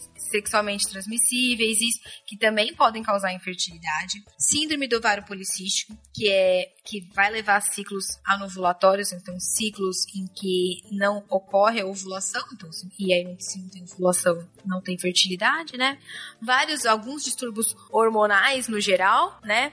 É, doenças inflamatórias é, na pelve, então, por exemplo, aquela trompa que leva, sabe, onde vai ter a implanta, onde vai ter a fecundação, essa trompa tá entupida por, por infecções prévias, um muco cervical é mais espesso, é, e também doenças assim, é, malformações é, do útero, por exemplo, um útero bipartido, então em vez dele parecer uma perazinha, ele tem como se fosse dois cornos que a gente fala, né? Duas, uma bolinha pra cá e uma bolinha pra lá. Isso muda toda a conformação de dentro da cavidade uterina, que também pode é, prejudicar a fertilidade feminina e o tabagismo, viu? Porque o tabagismo é uma agente é, é uma causa importante de, fer, de infertilidade, né? De queda da fertilidade, de envelhecimento precoce, né? Além de todas as outras os outros males que o tabagismo faz, exatamente. É, e tem algumas algumas coisas que a gente pode falar também, por exemplo, é, exercícios físicos, por exemplo. É, ah, eu, eu tô fitness agora, é, provavelmente eu vou parar de. vai diminuir minha fertilidade. O que a gente sabe, né, é que são somente exercícios físicos extenuantes, do tipo atletas de alto nível olímpico, sabe assim? Não é a gente fazendo academia, é, que isso influencia também na fertilidade, ocorre uma queda na fertilidade, uma má alimentação, hipovitaminoses também consequentemente, o estresse emocional, então às vezes a gente passa por alguma situação traumática e pode sim, porque a fertilidade também tem esse fator, né, um fator é, emocional ligado a obesidade também, que pode, é, por puro desarranjo hormonal, né? Porque hoje em dia a gente sabe a gente considera o tecido adiposo, né? A gordura, como um tecido endócrino que produz hormônio. Então pode causar também alguns é, desbalanços hormonais e ter alteração. Não é tão fácil assim, né? Mas a gente sabe que essas coisas podem, em alguns pontos, influenciar a nossa fertilidade, né? E tem essa, né, quem que tem mais infertilidade, né? O homem ou a mulher? O que a gente vê, na verdade, que é, não tem muita diferença, né? É, mas o que a gente sabe que a, a mulher acaba procurando mais sobre, né, o médico para a infertilidade, né? Quando tem um casal, né, está procurando é, ter filhos, né? todos os aspectos de saúde, né? A gente tem que as mulheres procuram mais médico que homens. Uhum. E a gente começa a investigação do casal infértil, né, que a gente fala, pela mulher. É, às vezes o homem é, é, é muito mais fácil da gente diagnosticar, às vezes é um ultrassom, um espermograma aí já tá quase que resolvido. A mulher tem muita, muito mais etapas, né? Mas a gente sabe que quem acaba procurando mais a parte de fertilidade, né? É a mulher. Até porque, de modo geral, a, as mulheres procuram mais o serviço de saúde, né? Sim. Tá, massa. Então a gente falou da fertilidade. E quando a menopausa é seria quando essa fertilidade acaba. É isso? Então, a gente sabe, né, que a partir dos 30 e principalmente depois dos 35 anos, a fertilidade ela diminui assim vertiginosamente, mas a o que que significa menopausa? Menopausa é a última menstruação daquela mulher, né? Não é a queda da fertilidade, entendeu? É a última menstruação, do mesmo jeito que a menarca é a primeira menstruação. Então a menopausa é a fechada de porta da fábrica, né? Quando saiu a última pessoa que fechou a porta, trancou e disse: "Pronto, agora ninguém mais entra". Essa seria a menopausa. Sim, porque às vezes você já tá assim com uma fertilidade baixíssima, você já tá tendo a sua reserva, né, de ovário já foi pro, pro Beleléu, e você ainda tem alguns sangramentos, né? Você tem ainda a menstruação, mas aí a última é a que a gente chama de menopausa. Esse período que fica meio assim, a gente chama de perimenopausa, tá? E ela vai ocorrer assim, entre 45 e 50 anos, né? Mais ou menos, algumas, algumas mulheres podem demorar mais, né? Mas o que a gente sabe que se a gente tem essa última menstruação por volta dos 40 anos, a gente já considera uma menopausa precoce, tá? É, que aconteceu antes, assim, do previsto. E essa fase, né, de, de perimenopausa, a gente pode chamar também de climatério. E aí sim, que é essa queda da diminuição da parte da, da fertilidade, né, e da diminuição mesmo desse período reprodutivo na vida da mulher, né? E a principal característica, então, vai ser o o término dela, né? A menopausa vai ser a última menstruação, né? E também do mesmo jeito da que a gente tem sintomas e sinais de fertilidade, que a gente tem sinais e sintomas do transtorno né, disfórico menstrual, pré-menstrual e da TPM, a gente também tem algumas mudanças é, da menopausa, né? Que é, existe também, em alguns, em alguns casos, uma diminuição da qualidade de vida, né? Porque ela pode apresentar, ela se sente mais vulnerável, porque, né, por, por toda a parte da psique, né, da, da queda da fertilidade.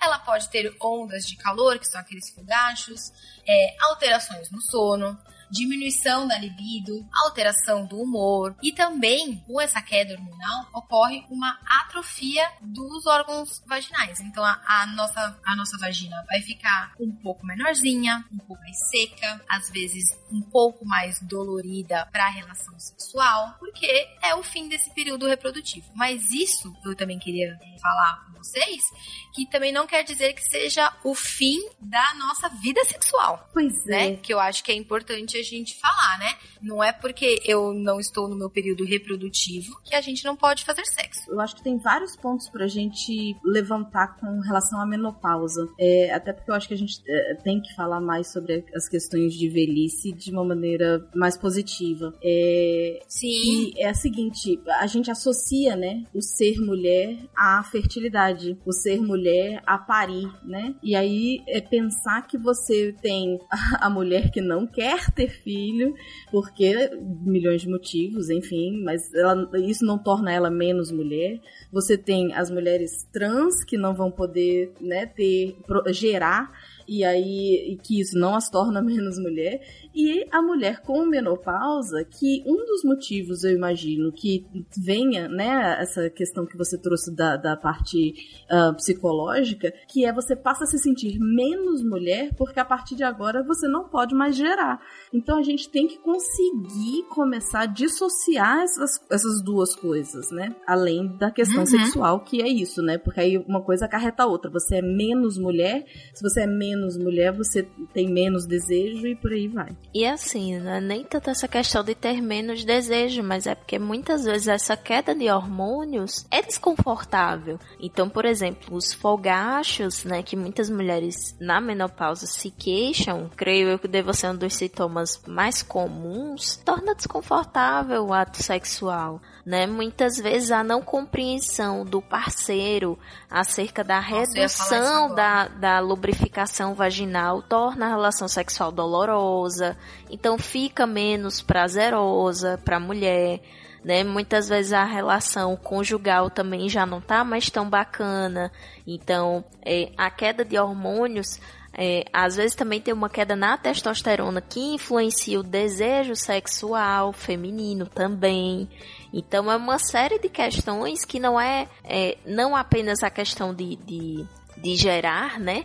Mas a questão sexual também perpassa por muito. Sem contar que a gente tem uma geração muito focada no etarismo, né? Que depois de uma certa idade é como se a pessoa não servisse mais para nada. É deixasse de existir, então, né? é como se a pessoa mais velha não tem sexualidade, não se diverte, não tem lazer, não paquera. E a gente sabe que não é assim, minha gente né? E eu vou ser sincera para vocês, que tem uma galera aí que dá de 10 a 0 muito jovem, nesse sentido, viu, de paquerar, de ser livre das amarras sociais, em muitos sentidos, né? Então acho que a gente precisa ser muito responsável também quando a gente tá falando da mulher mais velha, porque tem uma série de da mesma forma que a gente tem uma série de incômodos por é, menstruar, as mulheres cis mais velhas que não menstruam mais também têm uma série de incômodos por não menstruar mais. Sim.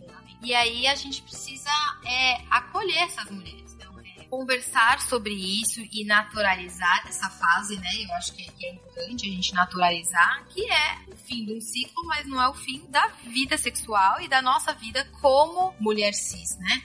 E Outras coisas, né, que a gente precisa ajustar, né, é que essa não é só o, essa atrofia, mas essa redução mesmo é hormonal que a gente estava ciclando loucamente durante, sei lá, quase 30 anos, né? E para, e diminui. E ela vai aos poucos. Então vai ter, é, a gente fala mesmo que não, tá, foi a última menstruação mesmo, quando essa mulher ficou dois anos depois sem menstruar. Então ela teve a última menstruação. A gente não sabe se vai ser, porque fica super irregular, tá? E aí depois, é, depois de dois anos, a gente pode falar, não, é isso mesmo. É, aquela, aquela foi a, o início da sua menopausa e foi a sua última menstruação conta de trás para frente, né? De dizer, olha, aquela então foi a última. Aquela lá. Isso, é exatamente. Passou dois anos, não menstruou mesmo? Provavelmente não vai menstruar. Acabou mesmo toda a sua reserva folicular, a sua reserva ovariana, né? Então, pronto.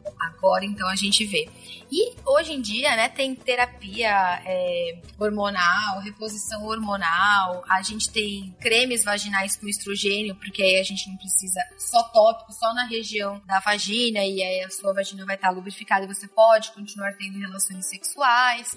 Então eu acho que é muito importante a gente normalizar e conversar sobre isso e ser uma coisa aberta, que faz parte do crescimento, desenvolvimento e senescência, né?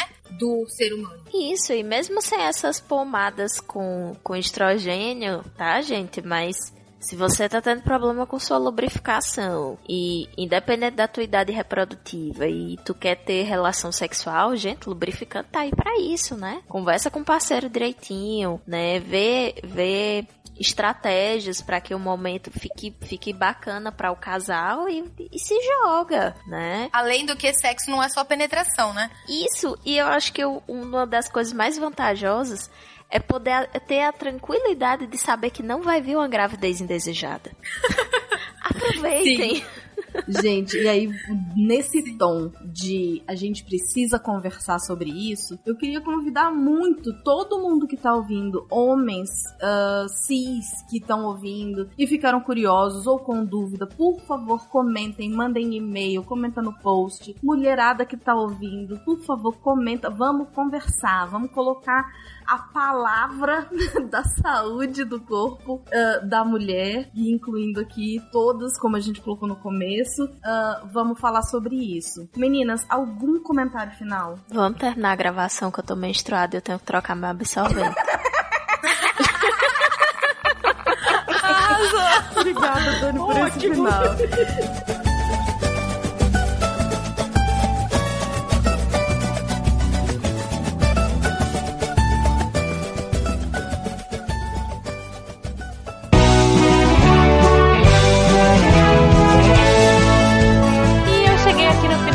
aqueles recadinhos marotos, agradecer a todos vocês, nossos patronos que fazem a ciência divertida, que a partir de um real pelo PicPay Padrinho ou Patreon ajudam a gente e ajudam o projeto a continuar. Eu gostaria de dizer que se vocês quiserem trocar ideia com a gente naquele Fala Que Eu Discuto, é no contato arroba Se for pelas redes sociais, arroba Portal Deviante no Twitter e no Instagram. E, claro, o jeito que a gente mais gosta é aqui pelo post mesmo. Você clica no site do Deviante, entra no episódio de hoje, rola até o final lá e coloca o seu GIF, sua dúvida, sua sugestão e a gente vai uh, trocar ideia com você, tá bom? Os participantes estão sempre de olho aí para interagir. Eu queria agradecer também ao Cambly que uh, apoia a gente também, que tá aqui agora nesse novo formato. Eu espero que vocês gostem. A gente tá fazendo com muito carinho. Eu e a Debbie agora nós estamos nos revezando aí. Eu tô achando uma experiência muito divertida, muito gostosa. Espero que vocês gostem também e que isso inspire vocês a, quem sabe, trocar ideia aí com os professores que a gente tá falando. E se a gente tá recomendando, gente, é porque eles são gente boa, eles são divertidos e vocês vão adorar conhecer, tá? então, espero que vocês tenham um ótimo final de semana. Beijo para vocês. Tchau. Este programa foi produzido por Mentes Deviantes. deviante.com.br. Este programa foi editado por